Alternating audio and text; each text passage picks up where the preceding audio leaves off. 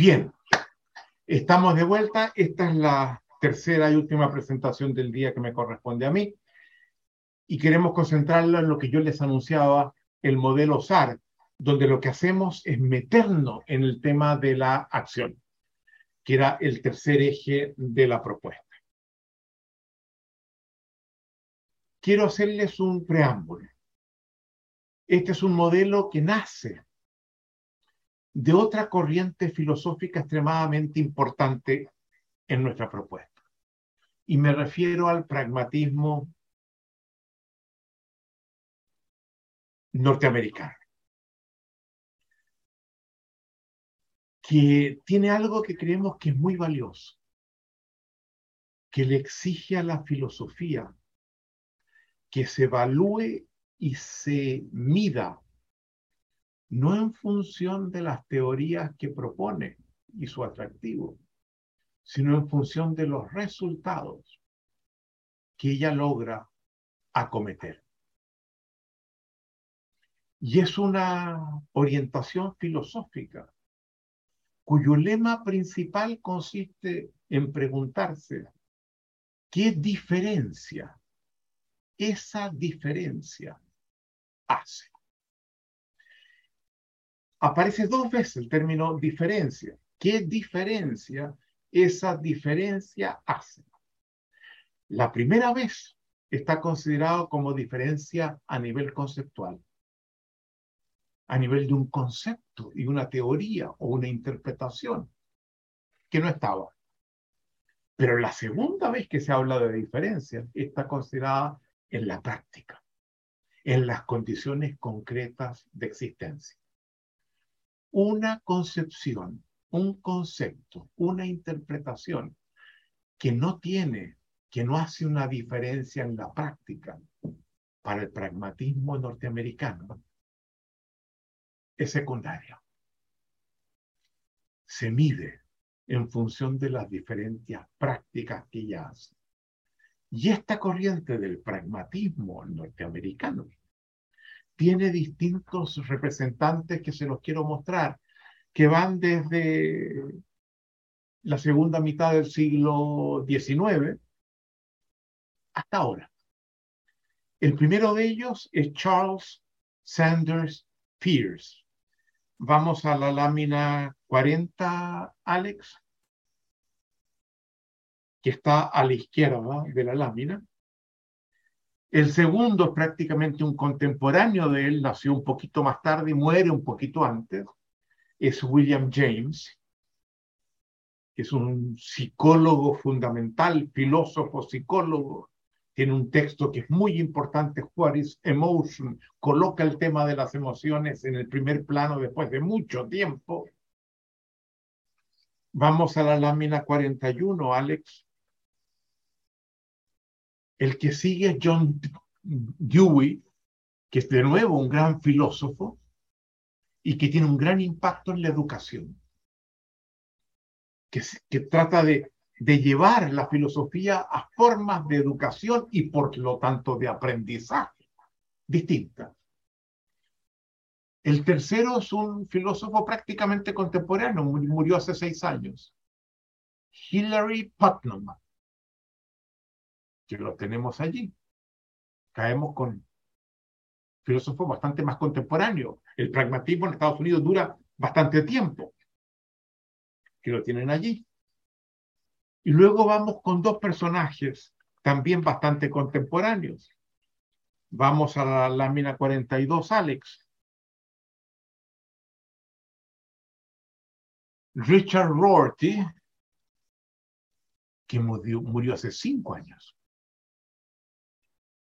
que es un gran filósofo americano contemporáneo, y un filósofo orientado al trabajo con las organizaciones, que es Russell Acuff, que tiene un libro que se llama Differences That Make a Difference.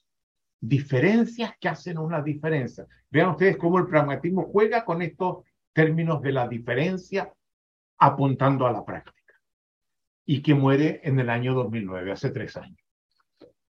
Bien, entremos al modelo OSAR. les advierto que este es un modelo que lo tomamos de una versión preliminar menos desarrollada, donde hacemos algunos cambios que creemos importantes, que desarrolla un psicólogo industrial, gran profesor de la Universidad de Harvard, Chris Argyris. El modelo, nosotros le hemos puesto OSAR. Y nos gusta el título, porque es un llamado a atreverse, a osar, a tomar acciones, a intervenir, a no tenerle miedo a la transformación.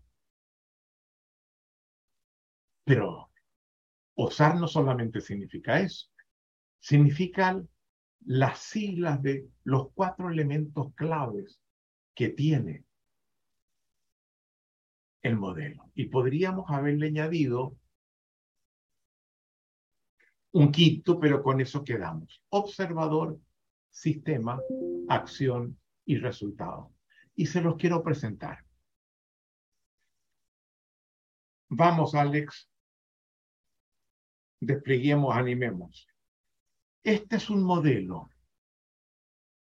que comienza destacando como fiel al pragmatismo norteamericano, la importancia de los resultados. Los resultados mandan.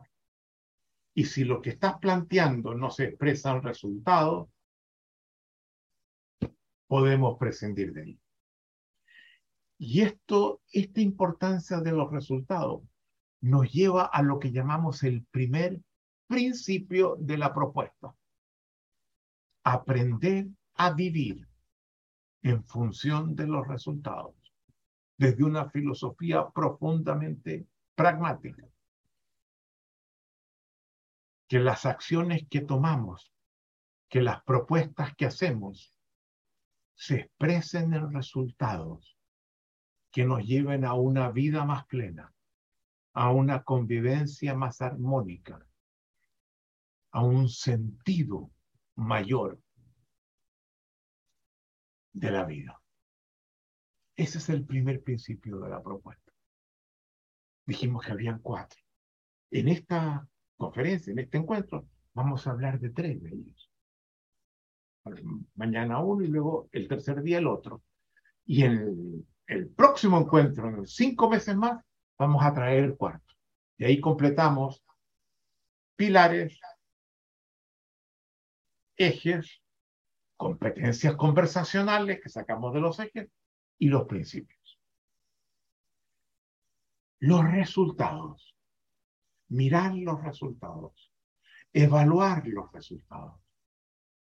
Decirnos, a ver, mi vida, quién yo soy, cuánto me satisface, me deja realmente contento. ¿Estoy a la altura de lo que hubiera querido ser? Esa es la pregunta fundamental que les pedimos que todos ustedes se hagan. Porque esa es la respuesta que ustedes van a tener que responder. Cuando llegue un coachee, alguien a pedirle, por favor, hazme coaching, porque no estoy satisfecho con los resultados que estoy obteniendo. Y yo no sé cómo llegar a ellos. Por eso te pido ayuda para que tú me ayudes a los resultados que yo, desde mi autonomía, quiero y desde el respeto a mi dignidad.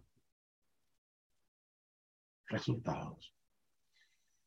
Pues bien, todo resultado es un resultado de las acciones que se toman, que nosotros u otros toman. Por tanto, Alex, vamos colocando, la acción produce los resultados. Y si queremos producir resultados distintos, resultados mejores, no nos cabe más que cambiar las acciones que tomamos. ¿Verdad? Pero es muy importante quedarnos un momento examinando el casillero de la acción. Los resultados los colocamos como un cuadrado, ahí, pum, llegan y se estabilizan. Después lo podemos cambiar de nuevo y crea otro cuadrado. La acción es puntual. La acción incide, apunta al resultado. Y creemos que cuando nos preguntamos qué nos lleva a actuar como actuamos, O dicho de otra forma, ¿cuáles son los condicionantes de la acción humana? Podemos distinguir en lo fundamental cinco. Capaz que de repente podamos sacar uno o añadir, pero cinco nos parecen. Todo lo que decimos es hipotético, ¿eh? es conjetural. No estamos aquí proclamando las verdades. Las verdades están abiertas. Si alguien descubre algo mejor, compramos. Aquí las verdades, como dijimos, no son verdades que no estemos dispuestos a soltar. Por el contrario, si ellas se traducen en mejores resultados, bienvenida sea, soltamos todo, nos vamos con eso. Cinco condicionantes visibles de la acción humana. El primero, nuestras predisposiciones biológicas. Como todo ser vivo, los seres humanos solo podemos hacer lo que nuestra biología nos permita. Y hay cosas que la biología nos permite. Y hay cosas que la biología no nos permite. Y hay cosas que la biología nos permite cambiar en nuestra biología para permitirnos lo que antes no podíamos. Pero la biología es un elemento central somos seres biológicos determinados por nuestra biología. Por tanto, el primer condicionante de la acción es la biología. Yo a mi edad no puedo ser una estrella del fútbol. Ya. A lo mejor, si me hubiese dedicado a eso cuando tenía 15 años, 14 o 18, a los 78 que tengo, la biología no me lo permite. es un resultado que tengo que, que limpiar, que borrar. Segundo condicionante visible de la acción humana, la adquisición de competencias a través del aprendizaje. Tengo las competencias para producir ese resultado, ya sea técnicas o genéricas. Y si no las tengo, tengo que intervenir, tengo que aprender, tengo que ganar las competencias que no tengo. Pero eso es un elemento fundamental. Tercero, las tecnologías, las, las herramientas que utilizo cuando actúo. Con diferentes herramientas los resultados son diferentes.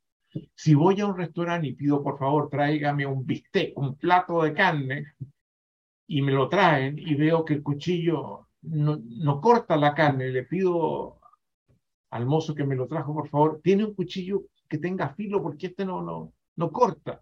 Ah, claro, señor, disculpe, por, pero por supuesto, aquí está el cuchillo para la carne, no se lo había pasado. Y ahora la carne está blandísima. Las herramientas, la tecnología.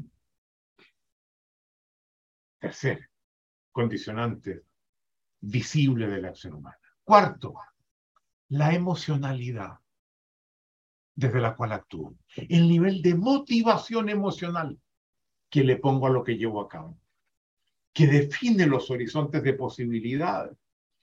Sabemos, eh, en los deportes particularmente, un equipo no motivado, un equipo emocionalmente apagado, eso se expresa en sus resultados un elemento importantísimo, con el mismo nivel de competencia, con una biología que habilita en ambos casos hacer muchas cosas, con la misma pelota y los mismos zapatos que, que tengo para jugarlo, herramientas.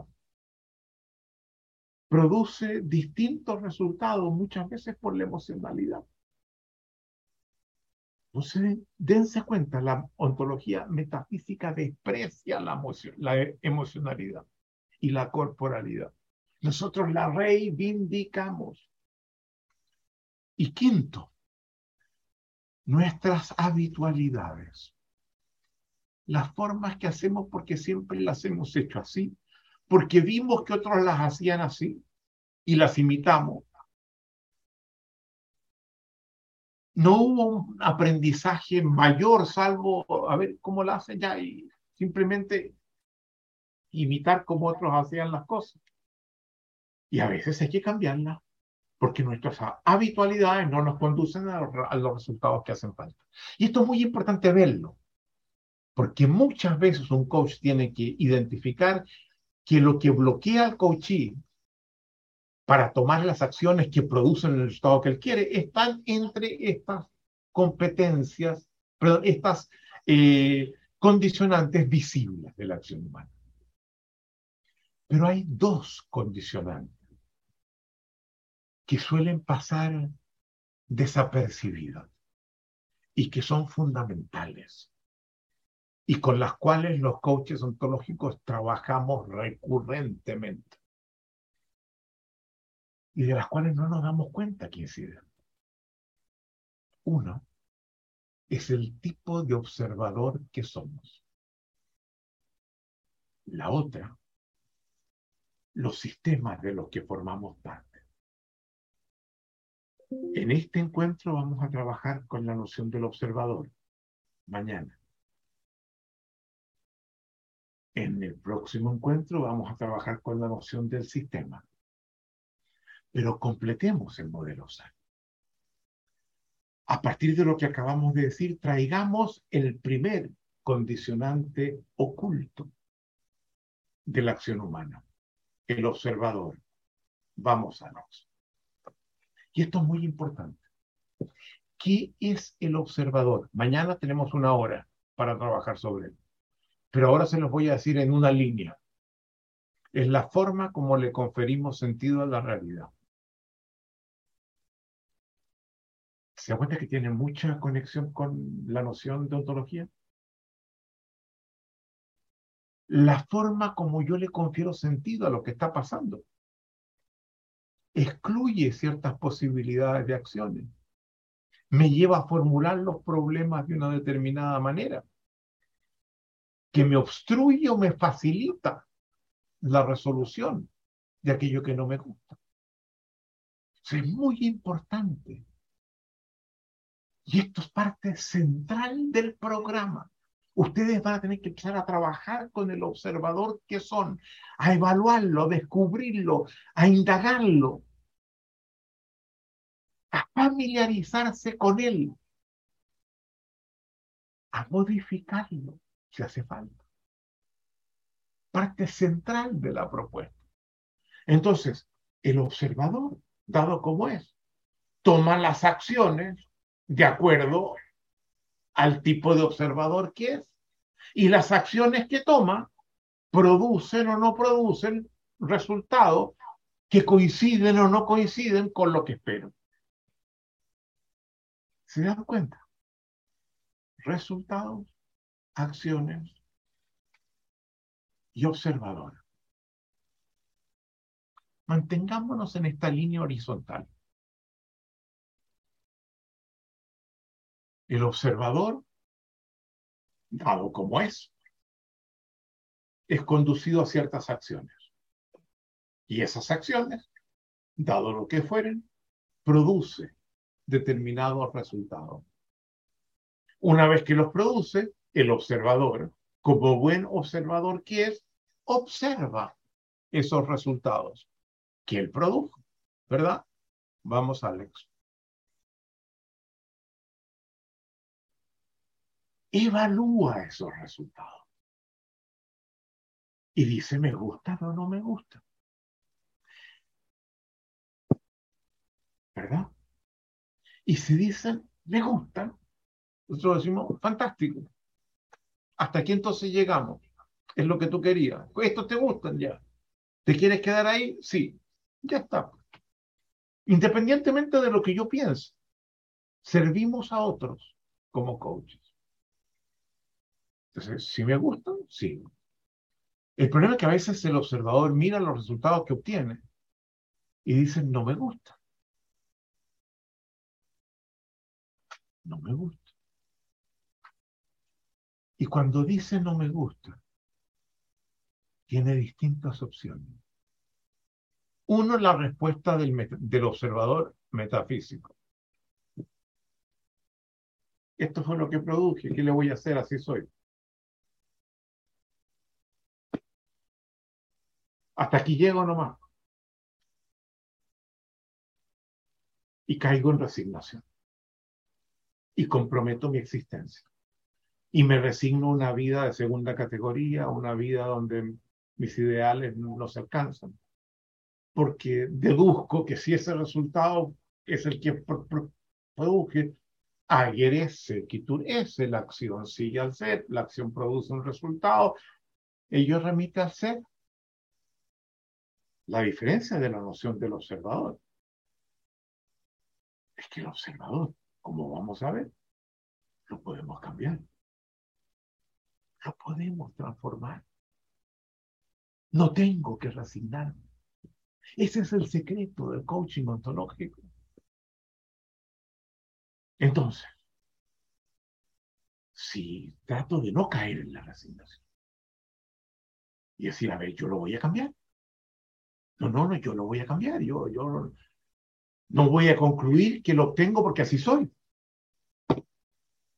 Lo voy a cambiar. Y digo, lo voy a cambiar. Y veo que emerge gran, un gran portón que tiene arriba como nombre aprendizaje. Porque para cambiar las acciones que produjo el aprendizaje, tengo que aprender. El aprendizaje es la acción que cambia mi capacidad de acciones. Y el primer aprendizaje que vemos es lo que vamos a llamar, siguiendo a Chris Argyll, de donde tomamos la versión inicial más simple del modelo SAT. Él la llama Single Loop Learning, aprendizaje de primer orden. Muéstralo, Alex. Que es un aprendizaje que dice lo voy a cambiar y se va directamente al casillero de la acción. ¿Qué debo hacer distinto? ¿Qué no debo hacer que hice y que produjo este resultado? Evalúa solo el casillero de la acción. ¿Qué tengo que aprender entonces? ¿Qué repertorio me falta? ¿O qué repertorio me bloquea? Aprendizaje de primer orden. Single loop learning. Pero a veces el problema no está en el casillero de la acción. El problema está en el tipo de observador que hizo que yo tomara esa acción. Y si me voy solo al casillero de la acción, no voy a dar con el observador que definió ese horizonte particular de acción que produjo el resultado que no me gusta. ¿Se dan cuenta ustedes? Estamos en la mitad del pragmatismo filosófico. Entonces, cuando no lo encontramos a nivel de la acción, la acción no nos dice, no logramos percibir allí qué debo hacer, qué no hice o qué no debo hacer, qué hice. Se abre lo que Argyris llama double loop learning. Vamos, Alex aprendizaje de segundo orden, que es un aprendizaje que en vez de dirigirse directamente a la acción, sabe que tiene que llegar a la acción en algún momento, pero primero busca en el observador. ¿Qué no vi? ¿Qué sentido no logré generar? ¿Por qué el horizonte de acciones posibles que percibí no me condujo? Lo que quería. ¿Qué distinción me faltó? ¿Por dónde fallaron mis interpretaciones? La forma como confiero sentido. Y trabajo allí. Y indago allí. Y busco detectar qué está en el observador que me impidió tomar la acción que generara el resultado que busco. Pero dentro del aprendizaje del segundo orden, y ya estamos fuera de Argyris, esto Argyris no lo ve, hay un tipo de aprendizaje de segundo orden que tiene una importancia fundamental, que no solo se dirige al observador como todo aprendizaje de segundo orden, para luego la acción y los resultados. sino que se dirige al núcleo, al corazón del observador, al tipo de observador que yo suelo ser habitualmente desde hace mucho tiempo, a mis recurrencias de conferir sentido de una determinada forma. Eso es lo que llamamos el núcleo del observador, que ha definido mi existencia hasta ahora posiblemente y que me ha impedido resolver este tipo de problemas que hoy día quiero superar. Y cuando me dirijo al corazón del observador, a esa forma recurrente y habitual que tengo de conferir sentido y que se ha prolongado por mucho tiempo, ese aprendizaje, vamos Alex, lo llamamos aprendizaje transformacional. ¿Y por qué lo llamamos así? Porque si ese núcleo lo cambiamos, esa acción de aprendizaje transforma el ser que yo era. Al cambiar la forma como confiero sentido, modifico mi capacidad de acción y me abro a horizontes de posibilidades que antes no tenía, a una vida diferente, a una existencia y a una convivencia más plena. Este modelo OSAR está en la base de la práctica del coaching ontológico. Vamos a ver que está en la base de muchas otras cosas. Porque si bien me sirve para producir transformaciones que me lleven a aquello que, que quiero llegar, que son mis ideales. También es un modelo para la reflexión ontológica no metafísica. Eso lo vamos a ver en el avanzado. Vamos a usar el modelo SAR de otra forma, el mismo modelo SAR, sin alterarle nada. Pero se dan cuenta ustedes, con el modelo SAR nos desplazamos de Parménides a Heráclito. A ese Heráclito que Sócrates desechó por seguir el camino de Parménides. Que Platón y Aristóteles tampoco siguieron. Que la ontología metafísica como tal excluyó aparece ahora. Llevamos dos horas de encuentro. La posibilidad de lograr el camino que nos lleva a un compromiso con nuestra transformación y como coaches, ayudar a la transformación de otros de acuerdo a lo que ellos o ellas quieran, que cambie nuestra forma de ser. ¿Se dan cuenta? Ahora, a esto hay que sumarle muchas otras cosas más. Pero ya están viendo el camino que vamos a seguir. Ese era el primer condicionante oculto, el observador. No estamos siempre conscientes que somos un tipo de observador particular que ve las cosas de una cierta forma que incide en las acciones y en los resultados que tomamos. Creemos que vemos lo que está allí para verse. Y no captamos que tenemos una forma particular de hacer sentido. Esto es central en la propuesta.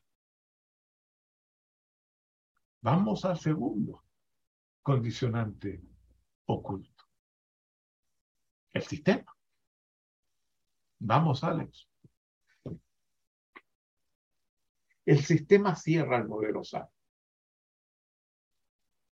Y nos dice, todos pertenecemos a múltiples sistemas. La familia, la empresa donde trabajamos, el país, etcétera. Múltiples. El club de fútbol que seguimos, la iglesia en la que participamos, etcétera, etcétera. Y de acuerdo a los sistemas en los que estamos, buscamos resultados distintos. Tomamos acciones diferentes y nos constituimos en observadores también distintos de los que otros en otros sistemas lo son. Todo sistema social, humano, no solo tiene una estructura y una dinámica estructural a través de la cual los componentes del sistema interactúan, dispone también de lo que llamamos una cultura, que es un tipo de observador colectivo que los miembros del sistema recogen en modalidades distintas, pero acotados. Y de lo que se trata, lo que estamos haciendo, es de producir un cambio fundamental no solo en el observador que somos a nivel individual, sino también, y de manera muy importante, en la cultura que define el sentido común de quienes conforman el mismo sistema. Para producir una transformación fundamental que nos habilite de una vez por todas hacernos cargo de las cuatro crisis que hoy día tenemos y donde estamos mostrando la hacha, el nivel de incompetencia. No vamos a resolver esas crisis que nos pueden perfectamente conducir a la catástrofe y a la extinción de la especie humana si no hacemos este giro ontológico del que estamos hablando soltamos la ontología metafísica y tomamos esta nueva ontología emergente que supera las limitaciones que encontramos para hacernos cargo de esos cuatro desafíos. Esto es el camino que nos proponemos. Y esto no es más que una presentación marco. Vamos a volver muy frecuentemente al modelo SAR. Lo vamos a usar una y otra vez. Y van a ver el partido que le vamos a sacar. Pero se dan cuenta, tenemos un camino. Un camino posible para obtener resultados radicalmente distintos de los que estamos obteniendo. Pero solo les pedimos una cosa que ustedes asuman el compromiso con su propia transformación. Porque no hay un coach que logre un desempeño eficaz si no ha logrado primero transformarse a sí mismo, venir mejor y alcanzar una existencia mucho más plena. Este programa no solamente les enseña cómo trabajar con otros. Lo primero que les pide es trabajen con ustedes mismos. Y yo les pido que todo lo que hemos estado viendo les sirva como reflexión, ya sea individual entre ustedes o con su coach, para seguir este camino de transformación y devenir esa persona que potencialmente somos y que no se esquiva.